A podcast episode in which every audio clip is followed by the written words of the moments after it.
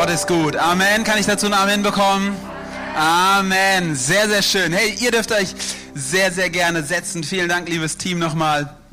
So großartig, wieder hier zu sein. Ein herzliches Hallo auch von meiner Seite.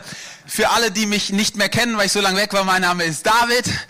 Und ähm, ich äh, freue mich echt, heute Morgen hier sein zu dürfen und ich möchte an allererster Stelle erstmal ein riesen Dankeschön sagen. Uns, äh, meine Frau und ich äh, waren in Quarantäne jetzt für zwei Wochen, wir hatten beide Corona und uns haben so viele Nachrichten erreicht, wie es uns geht und Angebote, äh, dass wir unterstützt werden. Leute haben für uns eingekauft. Hey, richtig vielen Dank und ich glaube, dafür können wir mal einen Applaus geben, denn so eine Kirche liebe ich und das ist großartig dass Leute gesehen werden von verschiedenen Ecken. Ich habe Nachrichten bekommen von Leuten, von denen ich sie nicht erwartet hätte. Wirklich, wirklich großartig. Ich bin wieder ganz gesund. Ines ist noch in Quarantäne, aber ihr geht schon viel besser. Und Thea ist auch ganz gesund. Also der geht's, der geht's richtig, richtig gut. Es ist richtig schön, wieder hier sein zu dürfen. Ja, herzlich willkommen auch zu Teil 2 unserer Predigtreihe Brunnen in der Wüste. Ich habe äh, letzte Woche schon heimlich von zu Hause Bernhards Predigt angeschaut, damit ich natürlich weiß, wo ich, äh, wie ich weitergehen kann. Und ähm, Bernhard hat über Isaak gesprochen. Ich wiederhole noch mal so ein bisschen einen der Erzväter unseres Glaubens. Und er hat darüber gesprochen, wie Isaak in einer umkämpften Lebenssituation ähm, nicht aufgehört hat, an Gottes Zusagen dran zu bleiben. Sondern Isaak hat gesagt, gesagt ich gebe das verheißene Land Gottes nicht einfach kampflos preis, sondern er hat es eingenommen und er hat das, was Gott ihm versprochen hat, sich erkämpft. Und ähm, in der Geschichte von Isaac ist, ist in 1. Mose 26 sieht es ganz konkret so aus, dass Isaak Brunnen in der Wüste ausgräbt, die Abraham mal gegraben hatte und die dann feindliche Heere verschüttet haben, um quasi denen ihre Existenzgrundlage in dem Land zu nehmen. Es war ein wüstes Land, man brauchte Wasserzugänge. Abraham hatte diese Brunnen gegraben und jetzt kamen Feinde, hatten sie zugegraben. Und Isaak geht hin und er gräbt sie wieder aus, weil er sagt, dieses Land hat Gott uns versprochen und ich lasse nicht los, sondern ich nehme dieses Land, was Gott uns versprochen hat, ein. Und das ist so ein Bild für unser Leben. In unserem Leben gibt es Zeiten in der Wüste, wo der Feind uns die Brunnen, die geistlichen Zugänge zu Gott zuschütten will. Vielleicht fühlst du dich momentan so, das könnte so ein Satz sein. Ganz ehrlich, wenn ich bete, kommt gar nichts zurück. Kennst du das Gefühl? Oder weißt du was? Alle reden von Freude. Ich spüre überhaupt keine Freude. Oder, keine Ahnung, irgendwie habe ich überhaupt keinen Frieden in meinem Herzen. Das können Brunnen gewesen sein, die zugeschüttet wurden. Und bei denen ich dich wirklich ermutigen will, das hat Bernhard so gut gesagt, du kämpfst nicht gegen Menschen. Selbst wenn dein Chef ein absolutes, was auch immer ist, du kämpfst nicht gegen deinen Chef die Probleme deines Lebens sind in der geistlichen Welt. Du hast einen geistlichen Feind, das ist der Teufel, der dein Leben zerstören will. Und er will dir das verheißene Land Gottes rauben. Und ich will direkt mal ganz konkret werden, weil ich war zwei Wochen in Quarantäne und ihr wisst, es ist auch irgendwo was Schönes, man ist zu Hause, man hat weniger Termine. Aber ich habe auch gemerkt, zwei Wochen Quarantäne bedeutet auch ein anderer Kampf. Du hockst zu Hause in vier Wänden, draußen ist ein Schmuddelwetter, gell? Du kannst keinen Sport machen, du kannst nichts machen. Irgendwann dein Baby dreht durch. Ähm, irgendwann fällt dir die Decke auf den Kopf und du denkst, in deinen Gedanken fängst du an zu denken. Und ich habe so überlegt, hey, Gott hat mir oder hat all uns Freude verheißen. Paulus sagt mal, freut euch alle Zeit. Und ich habe wirklich eine ehrliche Frage, deswegen ich will ganz konkret werden. Es ist ein Versprechen Gottes, in dem du leben kannst. Lebst du darin? Was sagen deine Gefühle? Oder Frieden. Es ist ein Versprechen Gottes, in dem du leben kannst. Wie sehen deine Gedanken aus? Zuversicht, es ist ein Versprechen, was Gott uns gegeben hat. Wisst ihr, was ich zutiefst glaube?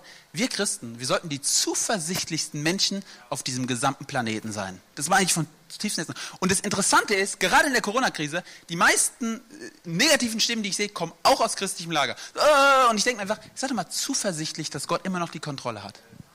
Hey, wie sieht es aus mit Leichtigkeit? Jesus sagt, mein Joch ist leicht. Krasse Aussage, oder? Gerade in der heutigen Zeit. Es ist ein Versprechen Gottes, in dem wir eigentlich leben können. Und ich selbst. Deswegen sage ich ganz, ganz praktisch, wenn ich auf die zwei Wochen zurückschaue, meine Gedankenwelt hat nicht immer das wiedergespiegelt, worin ich leben könnte. Und ich möchte dich fragen, wie sieht es bei dir aus? Und wenn du nur bei einem Punkt sagen könntest, hey, ganz ehrlich, da lebe ich eigentlich nicht drinne, dann möchte ich dir sagen, gib die Verheißung Gottes nicht kampflos preis. Er kämpft es dir. Jakob gräbt die Brunnen wieder auf. Er gibt die Versprechen Gottes nicht preis. Ich habe die Tage einen interessanten Gedanken gelesen, der das so gut zusammenfasst. Und den möchte ich direkt mal so an den Anfang dieser Predigt stellen. In der Ewigkeit bei Gott zu sein, ist ein Geschenk. Hier und jetzt im Reich Gottes zu leben, ist eine Entscheidung. In der Ewigkeit bei Jesus Freude zu haben, das ist ein Geschenk der Gnade, der Rettung, was Jesus dir gemacht hat. In Ewigkeit, im Frieden, im Himmel bei Jesus sein, das ist ein Geschenk, das musst du nur annehmen, das nennen wir Glauben und es ist dir geschenkt. Aber dass der Himmel im Hier und Jetzt in dein Herz kommt, das ist eine Entscheidung, die du jeden Tag treffen musst. Wenn Paulus sagt, freut euch alle Zeit, dann sagt er, impliziert er damit, dass du die Entscheidung treffen kannst, dich zu freuen. Es ist nicht wahrscheinlich eine einfache Entscheidung, ich freue mich jetzt, aber er impliziert, es ist tatsächlich eine Entscheidung, die du treffen kannst. Und das möchte ich dir so sagen. Im Hier und Jetzt, im Reich Gottes zu leben, ist eine Entscheidung deines Lebens. Und es ist eine Entscheidung, die du auch in der Wüstenzeit treffen kannst, wo alles trocken anfühlt, sich alles trocken anfühlt, kannst du eine Entscheidung treffen, im Hier und Jetzt zu leben. Und es ist eine Entscheidung, Brunnen wieder aufzugraben, um diesem Bild zu bleiben. Jetzt möchte ich heute mit euch schon über den dritten Brunnen in dieser Geschichte sprechen. Und ähm, das ist der Brunnen, der eigentlich aufgegraben wird, als die Kämpfe von Isaak schon vorbei sind. Also wir überspringen mal so diese Kampfphase, ähm, über die auch Bernhard letzte Woche schon gut äh, und viel gesprochen hat. Und wir springen zu dem Brunnen, der eigentlich, man könnte sagen, so der Durchbruch. Ja, endlich ist es gut und der Segen Gottes ist da, es ist schön, Happy End, ja, wie wir es alle lieben. Und, und wir wollen einfach mal da reinspringen und es lesen, weil ich glaube, auch hier können wir ganz, ganz viel aus diesem Text lernen. Und wir lesen gemeinsam mal in 1. Mose 26, die Verse 21 bis 25. Nochmal von letzter Woche. Isaaks Männer gruben einen anderen Brunnen, doch auch hier kam es wieder zum Streit und Isaak nannte ihn Anfeindung. Darüber hat Bernd letzte Woche gesprochen. Da zog er weiter und ließ noch einen weiteren Brunnen graben. Diesmal gab es keinen Streit. Halleluja. So nannte Isaak den Brunnen Rehoboth, weiten Raum oder weiter Raum. Denn er sagte, der Herr hat uns doch noch Raum gegeben. Nun werden wir uns im Land ausbreiten können. Von dort zog Isaak weiter nach Beersheba. In der ersten Nacht nach seiner Ankunft erschien ihm der Herr. Ich bin der Herr, ich bin der Gott deines Vaters Abraham, sprach er. Hab keine Angst, denn ich bin bei dir und werde dich segnen.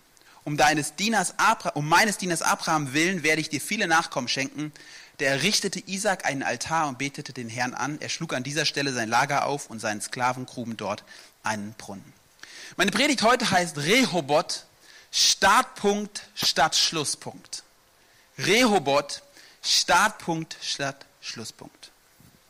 Nach all den Kämpfen, die Isaac hatte, wo die Leute kamen und die Brunnen wieder zuschütten wollten, kommt er jetzt endlich an einen Punkt, wo Frieden und Freiraum ist. Übrigens eine Verheißung, die auch dir gilt, möchte ich dir einfach mal zusprechen. Jesus hat Frieden und Freiraum für dich vorbereitet. Ganz oft ist es in den Kämpfen oder auch nach den Kämpfen, dass du zu so einer Oase kommst. Aber ich möchte es dir einfach sagen, falls du die Hoffnung verloren hast, there's hope, there's more und die Zukunft ist hell mit Jesus. Jetzt müssen wir uns das mal vorstellen. Ich liebe es immer, dass wir, wenn wir Bibelgeschichten lesen, dass wir uns das mal wirklich konkret vorstellen, weil wir lesen es so. Wir müssen mal kurz reintauchen. Wir haben hier ein Land, das ist wüst. Es ist also mega heiß es ist sehr, sehr trocken. Und wenn du dort einen Brunnen graben willst, ist das unfassbar harte Arbeit. Das heißt, wir lesen es so, er gräbt einen Brunnen aus. Du musst es dir vorstellen, dass das dermaßen anstrengend war. Und zweimal tut er es stundenlang, tagelang. Und als er gerade fertig ist und endlich mal was trinken will, weil er so einen Durst hat, kommen Leute und machen ihm den Brunnen streitig. Ganz ehrlich, der muss sich gedacht haben, ich bin im falschen Film. Jetzt endlich ist es wieder soweit. Er gräbt den dritten Brunnen. Weißt du, der heiße Wüstensand, der brennt unter seinen Füßen. Die Schwielen an seinen Händen, die tun schon weh, weil er seit zwei Tagen wahrscheinlich da mit einem Stock irgendwie so ein Loch buddeln will. Die Luft ist so heiß, ich weiß nicht, ob du schon mal in so einem Wüstenland warst, die ist so heiß, da, da, da bleibt dir die Spucke weg, da, da ist es fast zu trocken, um zu atmen. Es ist so heiß, dass er sich denkt, Mann, wann bin ich hier fertig? Und endlich trifft er auf frisches Wasser. Kühles, frisches Wasser. Ich wollte schon fast sagen, eiskalt, glasklar, absolut rein. Des Wassers reinste Seele. Wasser Gorbatschow. Und niemand macht ihm dieses Wasser Gorbatschow streitig. Halleluja, denkt er sich. Endlich hat der Herr mich gesegnet und ich kann in Ruhe mein glasklares Quellwasser aus dem Herzen der Natur trinken. Gott hat ihn wirklich befreit. Ich glaube wirklich, die Freude, sie muss riesig gewesen sein. Das meine ich wirklich, weil Isaaks Leben war generell ein Leben, das war total Banane. Und, und endlich hat er einen Moment, wo, wo er ruhig hat und wo, wo der Segen Gottes da ist. Und jetzt ist meine große Frage gewesen, und darüber möchte ich hauptsächlich mit euch reden. Wie reagiert Isaak auf den Segen, den Gott ihm schenkt? Wie reagiert Isaak auf den Segen, den Gott ihm schenkt? Und hier heißt es, so nannte Isaak den Brunnen Rehobot, weiter Raum. Und jetzt kommt die Begründung. Denn er sagte, der Herr hat uns doch noch Raum gegeben. Nun werden wir uns im Land ausbreiten können. Das Erste, was er sagt, nun hat der Herr uns doch noch Raum gegeben. Isaak erkennt erst einmal an, dass der Segen nicht durch seine Kraft gekommen ist. Dass er die Kämpfe nicht allein gewonnen hat. Und wisst ihr was, da ist er uns ein Riesenvorbild. Wisst ihr, wie oft passiert es mir oder uns, dass wir denken, boah, jetzt habe ich so eine schwierige Zeit durchgestanden, ich bin echt ein Mordskerl. Ich möchte dir eins sagen, wenn du durch schwierige Zeiten durchkommst, ist es allein die Gnade des Herrn. Dass du Erfolg in deinem Leben hast, ist die Gnade des Herrn. Und ich möchte dir das mal so zusprechen, der Erfolgsgarant deines Lebens bist nicht du, es ist Gott. Und es ist auch was total Erleichterndes, weil ich wissen darf, ich als, als Mensch darf wissen, ich gehe durch mein Leben und ich habe einen Gott an meiner Seite, der sorgt sich um mein Wohl. Und er ist der Garant dafür, dass mein Leben gelingen wird und nicht meine eigene Leistung, meine eigene Kraft. Möchte es dir zusprechen, da ist Isaac uns so ein Vorbild drin. Er sagt, nun hat der Herr uns doch noch Raum gegeben. Gott will dir Raum schenken und du musst es dir nicht immer nur selbst erkämpfen. Vergiss nicht, dass du einen Gott an deiner Seite hast, der dein Erfolgsgarant sein will. Jetzt ist aber der zweite Schritt. Also kurz vielleicht Neues Testament, Philippa 2,13. Gott schenkt das Wollen und das Vollbringen, seinen Willen zu tun. Er schenkt das Wollen und auch das Vollbringen. Gott ist der Anfänger und der Vollender deines Glaubens. Ich möchte dir nur mal sagen, du hast gar nicht so viel damit zu tun. Gott hat viel mehr damit zu tun. Jetzt könnte man aber davon ausgehen, dass er einen Schritt weiter geht. Und dass er zum Beispiel, es wäre ein menschlicher Instinkt, sowas sagt wie, der Herr hat uns doch noch Raum gegeben, und jetzt verwenden wir den Satz, jetzt bleibe ich hier und genieße das Leben. Ich baue mir ein Schwimmbad, ich habe einen neuen Pool, also Quelle ist ja da, Wasser ist da, jetzt mache ich mir mal hier schön Oase, ich, ich, ich richte mich hier ein. Und ähm, ich bin einfach mal zufrieden. Ich richte mich im Segen Gottes ein. Ich will jetzt schon mal spoilern, er tut es nicht. Aber es ist ein natürlicher Instinkt von uns Menschen dass wir glauben, der Segen Gottes ist das Ziel unserer Reise. Der Segen Gottes ist das Ziel unserer Reise. Und ich möchte dir sagen, das ist es nicht. Der Segen Gottes, Momente des Segens sind schöne Momente, aber sie sind auch ganz gefährliche Momente. Und ich will das erklären. Ich glaube, Momente des Segens, wo endlich deine Kämpfe vorbei sind und wo es endlich schön ist und alles leicht ist, sind Momente, in denen der sogenannte Sofa-Effekt auftritt. Ich will das mal veranschaulichen. Du kommst nach einem langen Arbeitstag heim. Oh, du hast echt hart gearbeitet, 17 Uhr, was auch immer, 18 Uhr, du hast lang gearbeitet. Du bist total K.O. und du denkst dir, oh, endlich habe ich Feierabend. Und Feierabend ist echt ein Segen, oder? Und der Feierabend, der bietet unfassbar viele Möglichkeiten, dein Leben zu gestalten. Jetzt kannst du aktiv ausspannen, du kannst Beziehungen pflegen, du kannst deine Eltern mal anrufen, du kannst Sport treiben, du kannst was für deinen Körper tun, was für deinen Geist, für deine Seele tun. Unfassbar viele Möglichkeiten. Und auf deiner To-Do-List steht wahrscheinlich so, ich koche mir jetzt mal ein gesundes Abendessen, äh, dann anschließend ähm, ah ja, mache ich ein bisschen Sport ähm, und dann lese ich noch etwas, damit ich wachse und anschließend lasse ich den Abend mit einer Folge bei Netflix ausklingen. Okay, wer von uns weiß, was jetzt der größte Fehler ist, den du tun kannst? Du kommst durch die Tür rein und denkst dir, ah, ich bin so fertig, ich setze mich mal kurz aufs Sofa. Nur eine Folge schaue ich jetzt. Eine Folge. Die Wahrscheinlichkeit, dass du nie wieder an diesem Abend hochkommst, außer dir eine Yum-Yum-Suppe zu kochen oder eine Tiefkühlpizza in den Ofen zu schieben, liegt bei 99 Prozent, mein Freund. Und das weiß jeder von uns, aber wir machen es trotzdem alle. Ach, ganz kurz, eine Folge, weißt du, wisst ihr was? Ach, die Predigt kann man sich auch, lässt sich auch gut vom hier vom, vom Sofa aus, aus, aushalten. Und ich glaube einfach mal, ich werde jetzt den Rest der Predigt hier sitzen. Ich muss gar nicht mehr hochkommen. Und, und ich bin so gesegnet. Es ist so schön, ich genieße den Segen und ich richte mich ein im, im, im Segen Gottes. Ah, der Segen Gottes ist da, damit ich ihn einfach genieße. Der Feierabend ist da, damit ich ihn genieße. Aber wisst ihr was? In dem Moment ist dein Feierabend nicht zum Startpunkt eines gesunden, sozialen, guten Lebens geworden, sondern zum Schlusspunkt deines Tages. Und genau das Gleiche, das passiert uns so oft in unserem geistlichen Leben. Bin ich auch ehrlich. Und es kann uns passieren. Den Sofa-Effekt, den gibt es auch in unserem geistlichen Leben. Gott hat endlich deine Kämpfe beendet. Du bist gesegnet. Du hast eine gute Beziehung, du hast einen guten Job, du hast einen guten Chef, du hast Geld, du hast, kannst Urlaub machen, schönen Urlaub zweimal im Jahr. Es ist schön, du hast schöne Kleidung.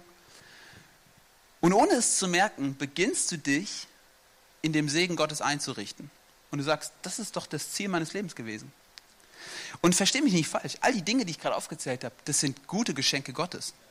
Das sind schöne Dinge Gottes. Aber wenn sie zum Schlusspunkt und nicht zum Startpunkt deines Lebens werden, wenn sie zum Genussmittel und nicht zu einer Ressource werden, dann bist du an dem vorbeigegangen, was Gott sich eigentlich gedacht hat. Der Segen Gottes ist da, damit du ihn verwaltest und nicht damit da, dass du ihn besitzt.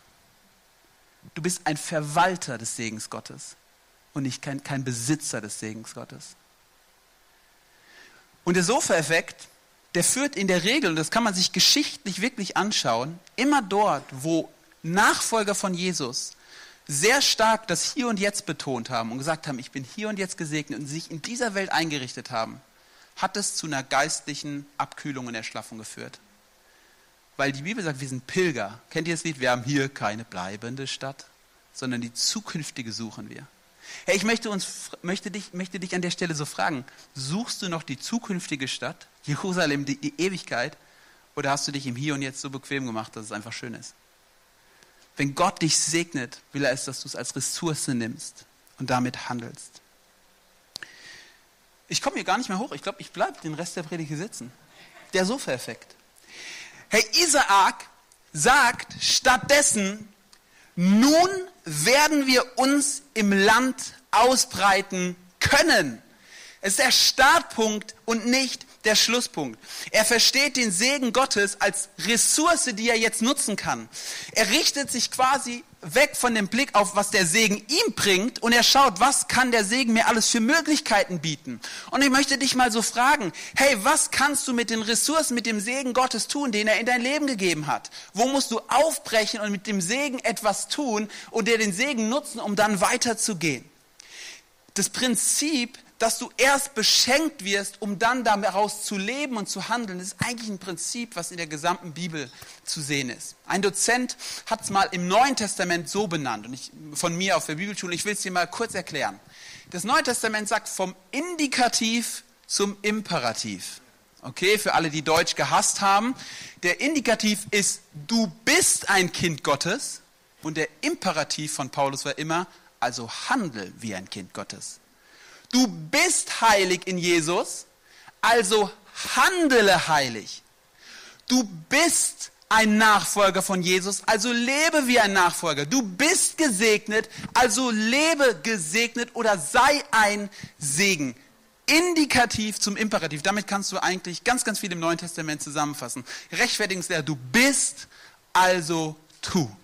Rechtfertigung und Heiligung. Und das sollte unser Leben immer, das ist wie beim Fahrradfahren, das sind zwei Pedale, die immer wieder gedrückt werden müssen.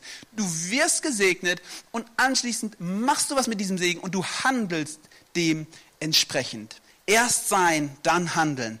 Erst Identität, dann Auftrag. Erst Segen und dann Mission.